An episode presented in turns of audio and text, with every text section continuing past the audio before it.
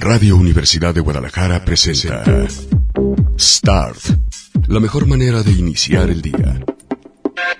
Acompaña a Ricardo Salazar con la prensa, los editoriales, los nuevos medios y buena música. Aquí comienza Start. Hey, ¿qué tal? ¿Cómo les va? Muy buenos días. Bienvenidos a una nueva edición de Start, la revista de prensa de Radio Universidad de Guadalajara, donde abordamos las noticias que nadie pela y bueno, pues el día de hoy vamos a seguir hablando acerca de lo que ustedes me han venido platicando de lo que hacen mientras escuchan Start y me han llegado un par de mensajes que en su momento no crean que dejé fuera, sino que en realidad pues estaba un poquito largo y el tiempo no me dio, pero le agradezco muchísimo a ambos dos uno con regalo y el otro con un hilo que me hayan escrito. Y bueno, ahorita leo sus mensajes porque de verdad es muy importante, pero tengo que empezar diciéndoles que eh, tuve dos votos a favor, así, dos votos. Nadie peló lo de Gypsy Kings, pero hubo dos votos a favor de que sí. Entonces, les voy a regalar esta mañana boletos para Gypsy Kings que están haciendo su gira Gypsy Kings Unidos Tour México 2019, los máximos exponentes de la rumba flamenca en el mundo, eh, by André Reyes. Esto será el próximo viernes 12 de julio, es decir, este viernes. Y eh, pues han hecho una mezcla entre flamenco, pop y varias tradiciones de la canción ligera como la rumba catalana. Así que tienen de aquí a las 7 de la mañana, Hoy sí no les voy a dar más, tiempo porque se me hace que no va a haber así como una lista multitudinaria de gente que quiere ver a los Gypsy Kings. Pero bueno, lo que sí es que es un boleto triple. O sea que se pueden llevar, diría Falcón, ñovio, ñovia y al hijo bastardo. ¿No? O al amigo. O ñovio, ñovia con chaperón. O papá e hijo que tienen raíces eh, eh, españolas y quieren demostrarle a su hijo lo que es la sangre, ¿no? Lo que quieran. En fin, boleto triple para Gypsy Kings a las gentes, espero que sea más de una, que se inscriban de aquí hasta las 7 de la mañana. Y bueno, el grueso del programa lo vamos a dedicar a una entrevista que le hicieron el fin de semana a uno de esos genios que el simple hecho de escucharlos hablar ya es inspirador. Es Terry Gilliam y ahorita les leo la entrevista que eh, sacó el país el fin de semana porque la verdad es que no tiene desperdicio. Hace una lectura de lo estúpidos que somos al tratar de ser inteligentes, por ejemplo, en redes sociales, o al no creer en nuestros sueños y al irnos más por cuestiones mecánicas eh, que por cuestiones que tienen que ver con la creatividad. Así que va a estar bastante disfrutable el programa, se los garantizo.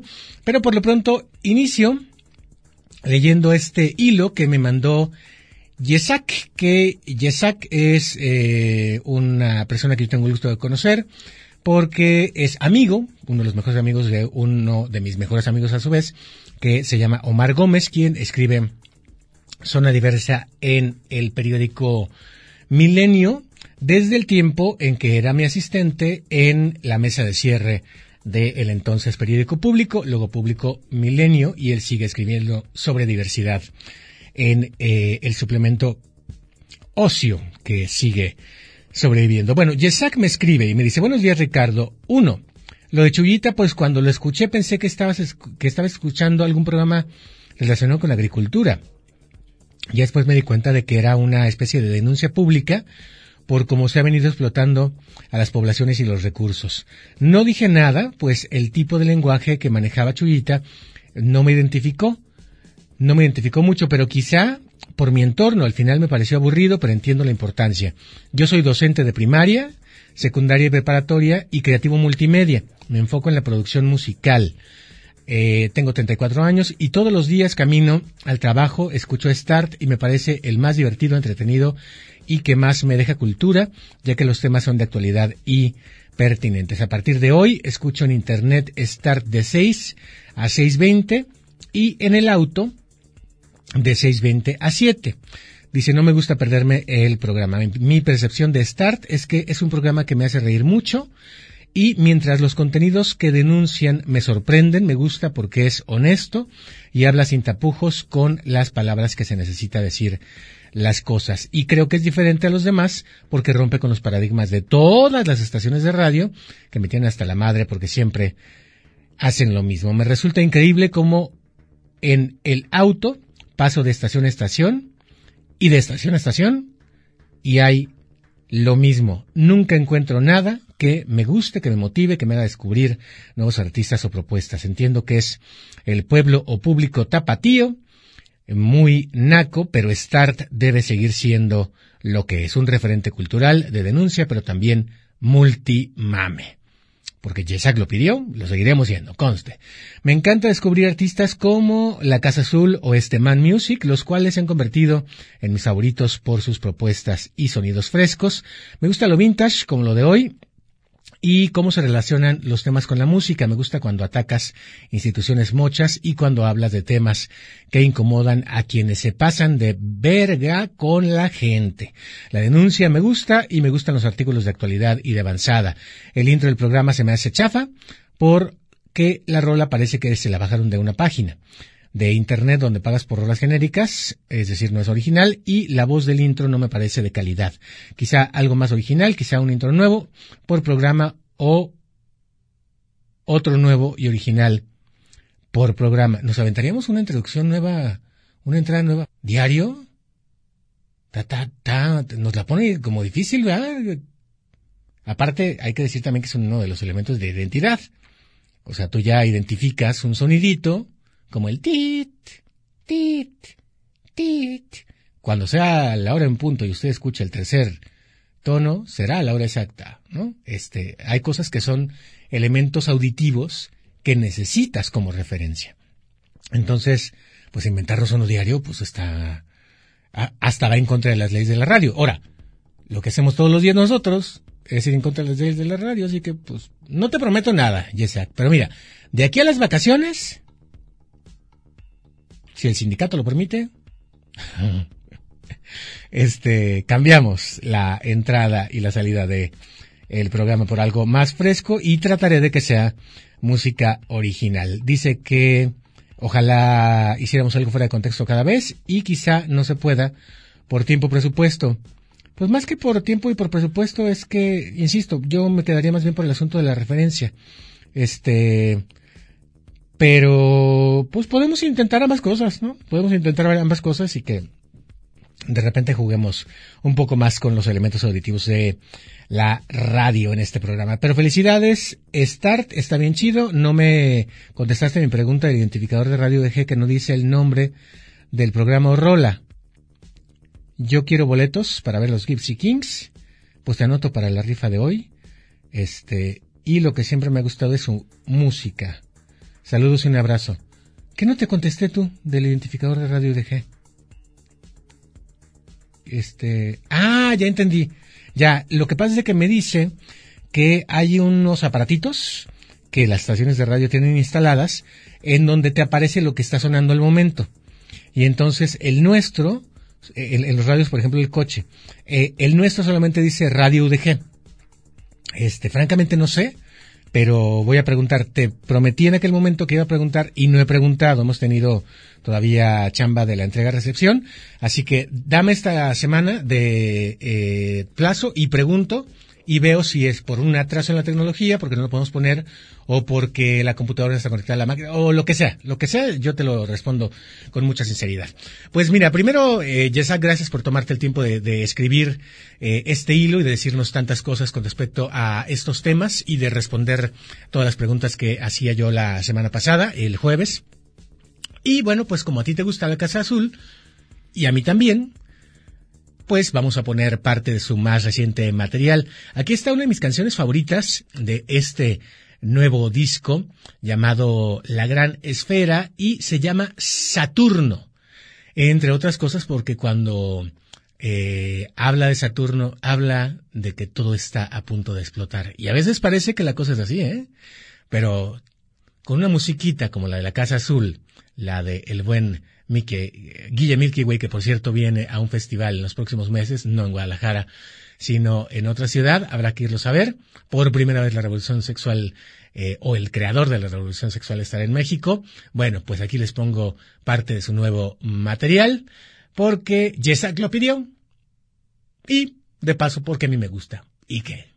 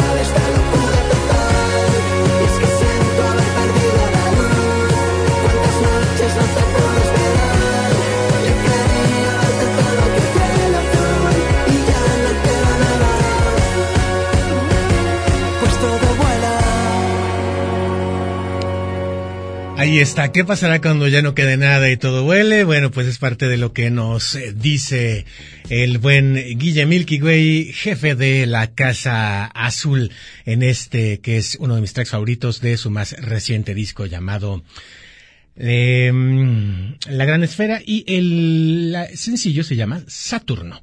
Bueno, pues em, muchos de ustedes me escribieron después del programa del viernes, algunos por cierto con cara de troles, pero me escribió alguien que sí respetó mucho, que es eh, Jonadab Martínez, y me dijo que no me hiciera güey. Este, primero me contestó la pregunta de qué zapatos usa él y cuánto le costaron, ¿no? y me dice, y bueno, porque a él, por ejemplo, o a Mariana Fernández no le sacaron foto de los zapatos este en mural y me dice que pues usa flexi como de a 300 pesos, 400 pesos y como que no le llamó mucho la atención a eh, mural. Lo que entiendo que mural hizo es como los más caros y los más baratos, ¿no? Pero bueno, me respondió la pregunta, cosa que le agradezco, antes de irse a un concierto, creo que de Fey o de una cosa así. Pero él y otras personas a él, insisto, lo respeto porque sé que es una persona que existe, que es de carne y hueso, pero otras que solo se dedican, miren ustedes, curiosamente a retuitear a Mirza, a quien ya le podemos decir Mirzapatos, o Mirzapatos son los chidos, y ponerle apellido Dogogate. Bueno, esas personas me cuestionaban en Twitter lo que había dicho y me decían, eres un pendejo porque confundiste a las diputadas. No fue Mirza, según ellos, la que hizo el berrinche y le mandó el al guarura al fotógrafo, o mejor dicho, al reportero de mural para que no le sacaran la foto a sus zapatos. Pero además de pendejarme, no me dicen quién es entonces la otra diputada. Si quieres derecho de réplica, Mirza, con mucho gusto te abro el teléfono, te doy mi celular, entra al aire, pero y, dime quién es la otra diputada, ¿no? Porque a mí me respondió un tuit que en realidad no era una respuesta a mí, sino a alguien, ahí está, ahí está Mirza, mira, sino a alguien más, este, eh, en donde yo lo que le decía es que se veía bien bonita con sus Yves Saint Laurent, de más de 17 mil pesos caminando por parte del distrito que les contaba yo, que es Copalita, Arroyo Santa Mago, este, etcétera, etcétera. Y ella respondió a un alguien que había retuiteado mi tweet y había puesto un comentario donde decía que Arroyo no era parte de su distrito, este, cuando en realidad yo tomé la imagen de eh, una búsqueda que hice en Google en donde aparece ella describiendo el distrito, aunque ciertamente dice que es el Distrito Federal. Por lo que yo sabía, se habían homologado el Distrito Federal y el local.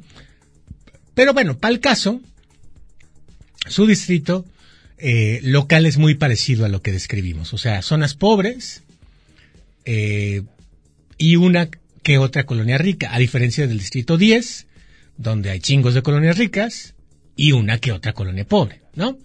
Bueno, entonces Linda se vería eh, caminando con sus Yves Saint Laurent, marcando la diferencia. Y me respondía por ahí Gonzalo Ibarra, activista, gracias al que se, logró la reforma política del 2012, uno de ellos, por supuesto, en que el tipo fue y se plantó al estilo Noroña, enfrente del Senado y dijo, no me muevo de aquí hasta que aprueben esta reforma. Esa reforma es la que promovíamos nosotros junto con el voto nulo que después nos dimos cuenta que nos hicieron pendejos los cabrones de, INATCOM, este, con lo del perro Fidel, pero la reforma que promovíamos era justamente que hubiera candidaturas independientes, segunda vuelta, que eh, si alguien no ganaba el 50% más uno del padrón, no del número de votantes, sino del padrón, que no se le legitimara su triunfo y se repitían las elecciones hasta que alguien ganara el 50% más uno del padrón que por cierto, el padrón debe estar como en 80, y tantos eh, millones de mexicanos cuando ya somos 120.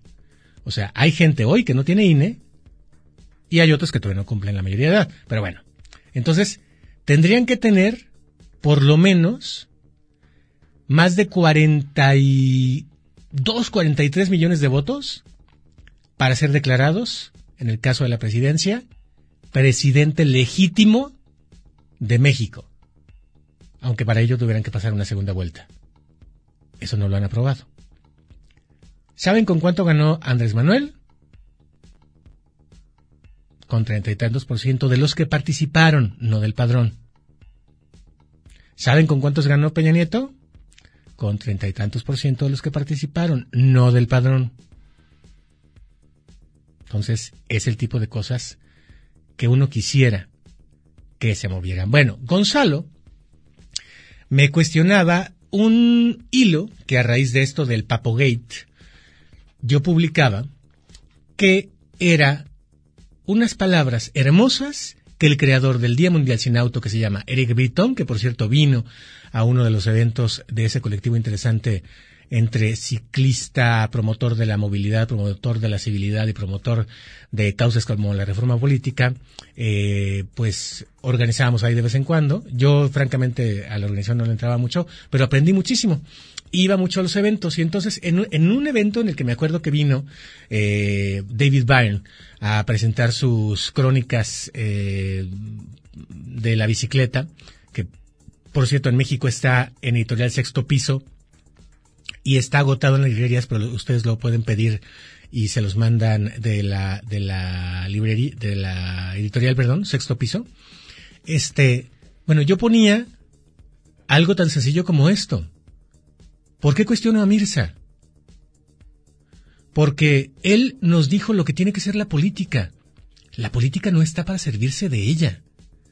La política está para que esos cabrones que tienen un puesto político sean nuestros empleados por lo tanto no servirse de ella. ¿Y qué significa ser nuestros empleados que sean exactamente igual que nosotros? O que si alguien más el jefe seamos nosotros. ¿Qué significa eso? Que lleven a sus hijos al mismo sistema educativo que nosotros, al público. Y no, los cabrones nomás pueden, empiecen a mandarlos a escuelas privadas, empezando desde el kinder. Dos, que ellos y su familia utilicen el mismo sistema de salud pública. Porque vieran qué hermoso sería que lleguen y se formen las filas y filas y filas y filas y filas que hacen hacer en ciertos hospitales a gente que está en medio de un padecimiento. Me cae si no las mejoraban, si lo usaran. Pero no, utilizan hospitales privados. Porque tienen seguro privado, no sé si eso en la austeridad republicana reciente, cuando yo estaba en Narnia, lo quitó Alfaro. Pero antes tenían seguros privados pagados por tus y mis impuestos. Y ojo, que utilicen el mismo sistema de transporte público que tú y yo para llegar a su chamba. Que te encuentres todos los días, eh, así como lo está haciendo Andrés Manuel en el avión en, público, lo mismo que haga, pero en, en transporte terrestre, que se va en el metro a trabajar. Ah, no, pero él vive en Palacio Nacional y ahí trabaja. Bueno, no, ni necesidad tiene de transporte público. Pero bueno, en el caso del Faro, por ejemplo, en cualquier lugar donde viva ahorita, porque no sabemos si vive en Casa Jalisco, para irse a Palacio de Gobierno, que se vaya en el mismo camión. Es el de mi transporte que tan chido modelo nos andan vendiendo. A eso me refería.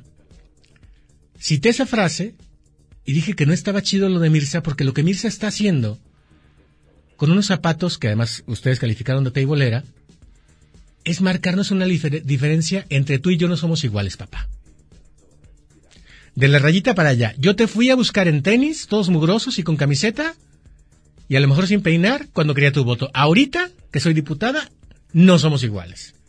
Para empezar, me siento en la primera fila de un partido de los Lakers en Los Ángeles, lo cual ya me vuelve distinto a ti. Tengo amigos tequileros que son súper ricos, lo cual ya me vuelve muy distinto a ti. Y tengo zapatos de 17 mil pesos. Lo cual ya me vuelve muy distinto a ti. Entonces, ese tipo de cosas que parece que no importa, pero sí importan, hace que uno, por ejemplo, en, en el caso de cierta gente, se sienta menos ante alguien que trae zapatos de 17 mil pesos. Pero en apellido Landia es al revés. En apellido Landia si traes algo como modelos de zapatos en donde se, o el fajo, por cierto, que les comentaba también del gobernador, donde se nota el logo y la cosa así, este, en apellido Landia odian eso. Porque en apellido Landia, entre más ostentes, es señal de que eres nuevo rico que quieres llamar la atención, que, que, quieres importar. Y no, el que sabe, sabe. Entonces, mucha gente decía, eh, por ahí un politólogo, Carlos, si mal no recuerdo, eh, que tiene un nuevo cargo, ya me acordaré de cuál, este, decía, ese, eso no tiene valor periodístico. No, es que sí lo tiene Carlos. Lo tienen los códigos de mural para los lectores de mural. Es de apellidolandia a apellidolandia. Que tú y yo no lo seamos, no sé tú, pero yo no la 636, pues sí, a lo mejor para mí no tiene ningún valor, periodístico, pero si me ofende que la tipa que podría tomar la 636 en el santuario yéndose a pie, a ver si se va a pata, del Congreso al santuario donde sale la 636, que va a las colonias a las que ella representa, se vayan y salgan, sí me parece ofensivo. Y, bueno, todo esto para llegar al asunto de que respondió el tuit diciendo que el hecho de representar ese distrito no la priva de visitar y o representar a los demás distritos de Jalisco. Pues peor. Porque hay distritos más pobres, mi reina. En fin, ahí le pasen la grabación. Bueno, vamos a cambiar rápidamente de tema, escuchamos un poco más de música, pero antes quiero agradecerle a José M. de A. Martínez, según, yo es José María de Alba Martínez, que es un escucha frecuente de Radio Universidad de Guadalajara, y me mandó un obsequio que me dio mucho gusto recibir, la verdad, este, que son Doritos Gays. Les voy a subir ahorita la foto, eh, eh, dice Ricardo, buena suerte y buen camino. Y a donde te toque ir, éxito. Si te vas con Fernanda Familiar, pídele que se quite la muletilla de la madre del muerto. Pues en este país, en conflicto, hay muchas madres de muertos desaparecidos. Como tú te quitaste la muletilla, aquella de vámonos, pero vámonos platicando, que en realidad era homenaje, por cierto, a un muertito, que era, bueno, es eh, Pepe Galindo. Dice, a mí me caía muy mal pero la toleraba. Bueno, espero que te quede un buen sabor de boca y si no, a ver si estos doritos diversos te ayudan. Y me trajo los doritos gays. Me has hecho muy feliz, José María de Alba eh, Martínez, porque tiene mucho significado, pero además eres brujo, fíjate. Porque mi columna de esta semana en Tráficos de TMG va a ser acerca de que lo estamos conquistando todo en el lobby gay y el imperio homosexual. Lo está logrando todo, entre ellos que PepsiCo, la marca que produce Doritos, esté poniendo polvos mágicos, que son polvos de hada, en los Doritos para volver cada vez más putos a los niños o cualquier consumidor. Muchas gracias, José María, de verdad un gran detalle de tu parte, a propósito de este mes de la diversidad. Bueno, en la música escuchamos a Shimova con este remix que le hizo a Matria a una canción que ya tiene sus dos añitos pero que está bien chida y se llama El Álbum habla también un poco acerca de eso, de cómo a veces nos clavamos mucho en el futuro, eh, perdón, en el pasado, pero hay recuerdos que ya no importan, que ya se nos borraron, y sin embargo hay cosas también que sí forman parte todavía de nuestro pasado con un gran color que hay que honrar. Aquí está con ustedes Shimova con este remix de Amatria.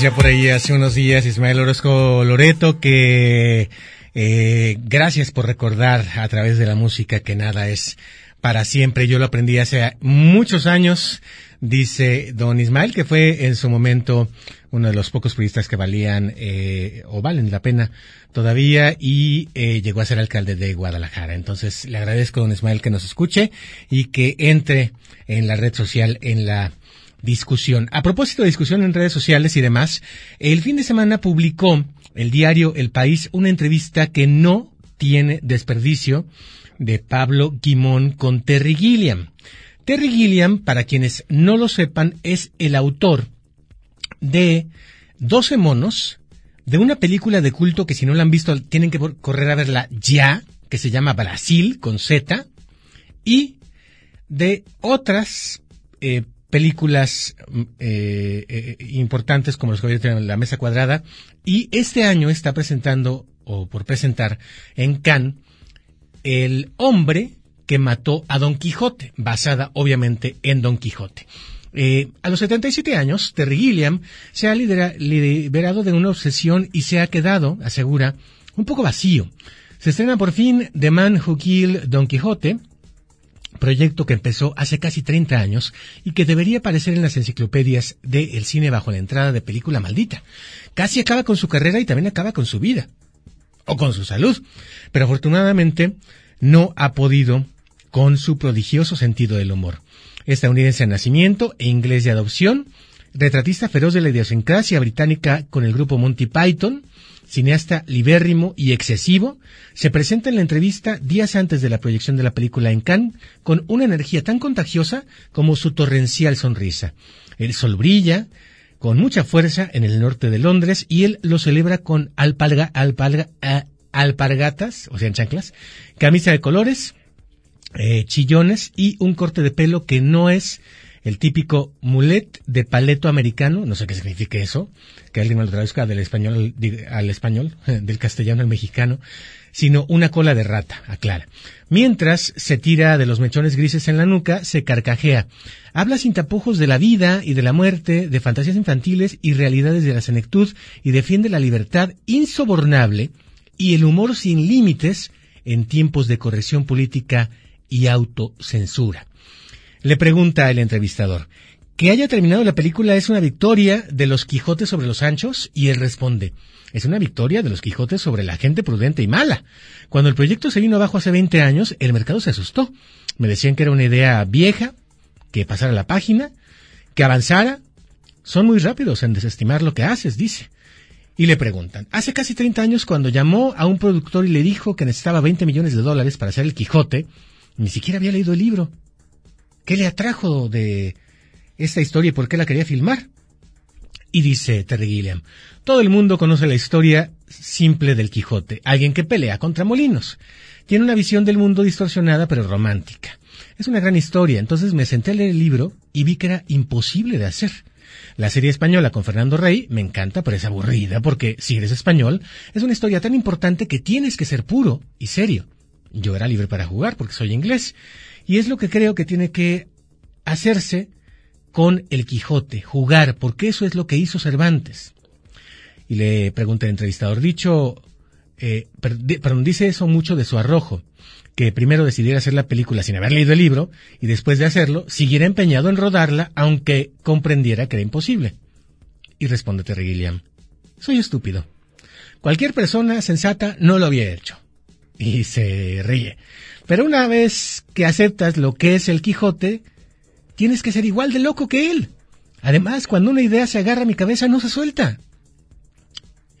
Y le pregunta enseguida, acabó, acabó refiriéndose al proyecto como una enfermedad de la que tenía que librarse. Y responde Terry, Terry Gilliam, ya lo creo. Era un tumor cerebral. Era como una mujer que un día se despierta embarazada y 25 años después sigue embarazada. Tiene que dar a luz a esa cosa porque de lo contrario se va a morir. Resulta curioso, le preguntan, que el cineasta en la película sea Sancho. ¿Dónde se sitúa usted? Quijote es la película, no yo, yo soy Sancho, el pragmático que tiene que hacerla y acaba también un poco loco. ¿Negarse a aceptar los límites de la realidad como Don Quijote es propio del artista? le preguntan. Y él dice, así es. El mundo es lo que es, pero los Quijotes lo ven de otra manera. Los libros y las películas te convirtieron en otra persona y si te limitas a aceptar la realidad, te conviertes en banquero. ¿Esta es la clave de la creatividad? Le pregunta el entrevistador y Terry Gilliam responde, hay algo de arrogancia también. Debes creer que tienes algo que merece la pena decirse. Ese es el problema. Cuando ya has hecho un montón de películas que han gustado a la gente, te vuelves un poquito arrogante. Yo solía luchar por mis proyectos en Hollywood, aunque fueran errores, porque creía que mis errores eran tan interesantes que los errores de los ejecutivos de los estudios iban a ser menos interesantes, por lo tanto, de que se hicieran sus errores a los míos, mejor los míos. Y le preguntan, ¿le parece que sus viejas películas siguen vigentes? Y él dice, desde luego, la vida de Brian, que por cierto yo no he visto, ojalá podamos ver eh, algunos de esos días, si alguno de ustedes la, encuentra ya sea en uno de esos videocentros nuevos que quedan ahí en el centro o en Amazon o en, Netflix, me dice, ¿no? A ver, la vida de Brian eh, dice, por ejemplo, cada día es más vigente. Me pregunto si hay un nivel subconsciente en el que trabajo que absorbe muchos detalles del mundo real y los uso sin saberlo. Soy siempre muy místico con esto de hacer cine. Yo soy solo la mano que escribe, la película en realidad se está haciendo sola. Y debes tener cuidado con lo que satirizas porque luego se hace realidad. Y dice, también sucede que con las distopías que usted imaginó, pues se volvieron realidad y hay quien le atribuye a usted facultades premonitorias. Y él responde, es una naturaleza perversa que me hace mirar el otro lado del mundo.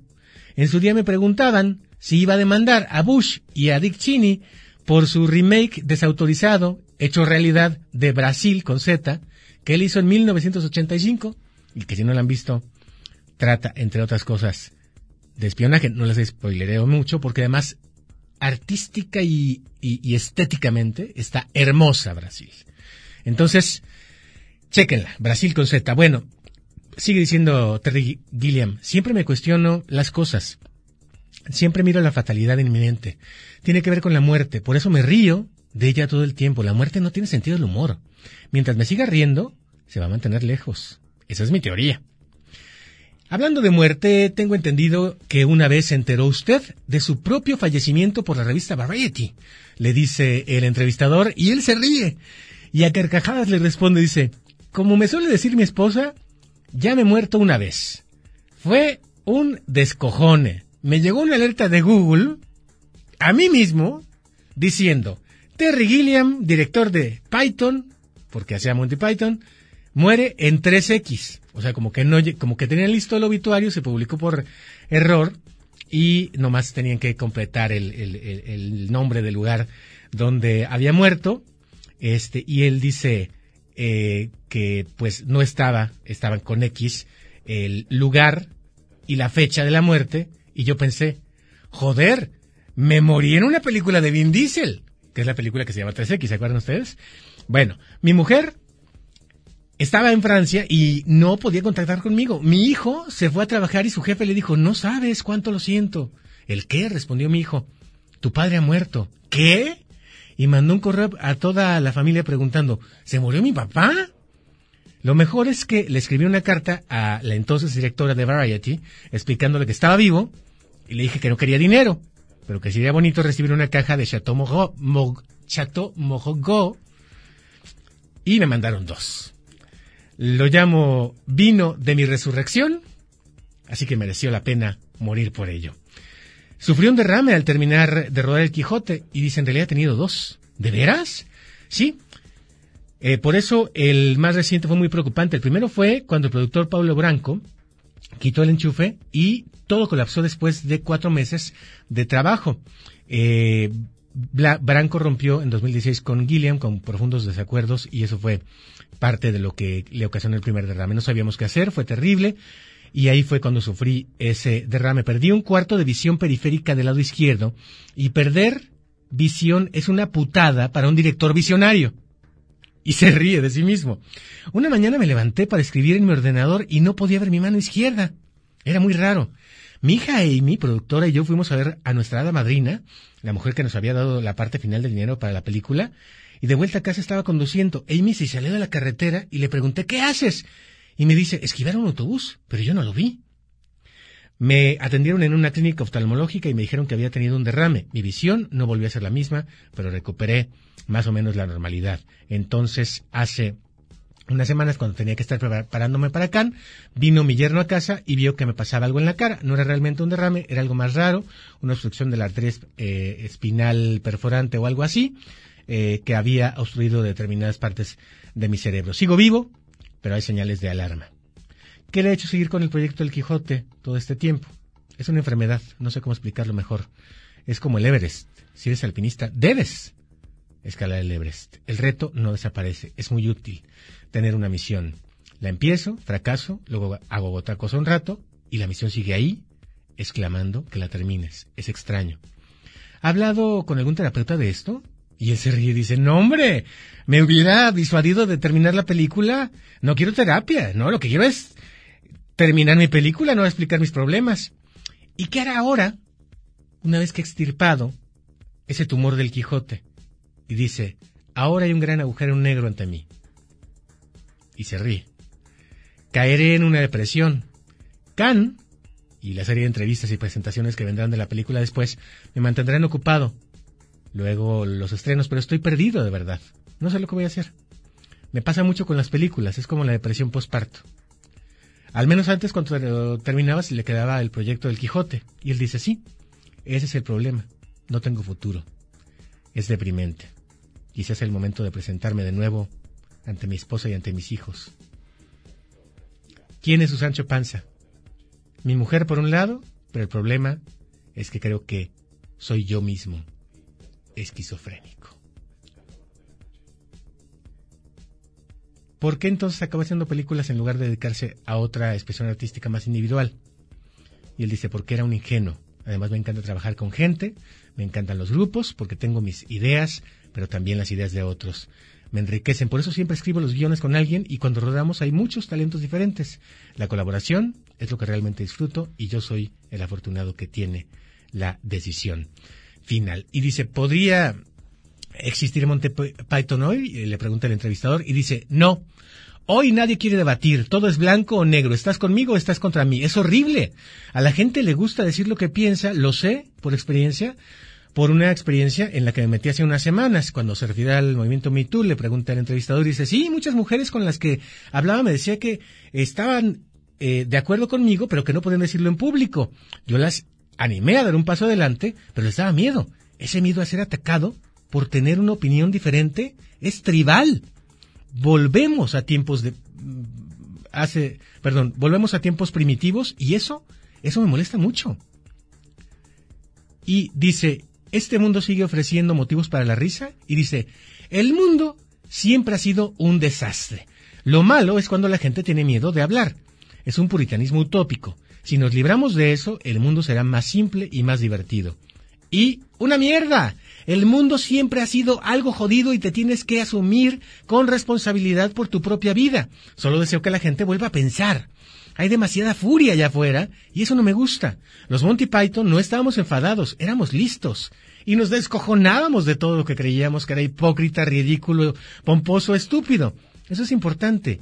Y mucha gente estaba de acuerdo con nosotros y por eso nos reíamos. Hoy hay mucha gente enojada. Y, pues, aunque la entrevista continúa, aquí me quedo porque el tiempo se me está terminando, para que ustedes reflexionen sobre eso. Sobre cada vez que nos emputamos cuando entramos a Twitter, a Facebook, y cuando queremos ganar una discusión a como dé lugar, en lugar de cagarnos de risa de los pendejos que están discutiendo. ¿Cómo andamos de tiempo? ¿Se acabó? ¿Señal informativa? Ahí se quedan pues con Sonia y con Belén. Hasta la próxima.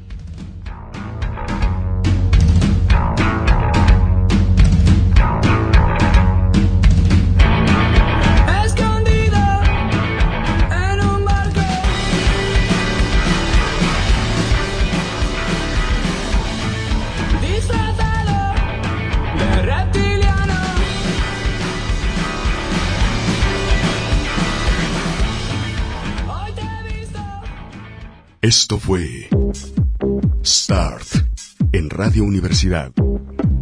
La mejor manera de iniciar el día, con la prensa, los editoriales, los nuevos medios y buena música.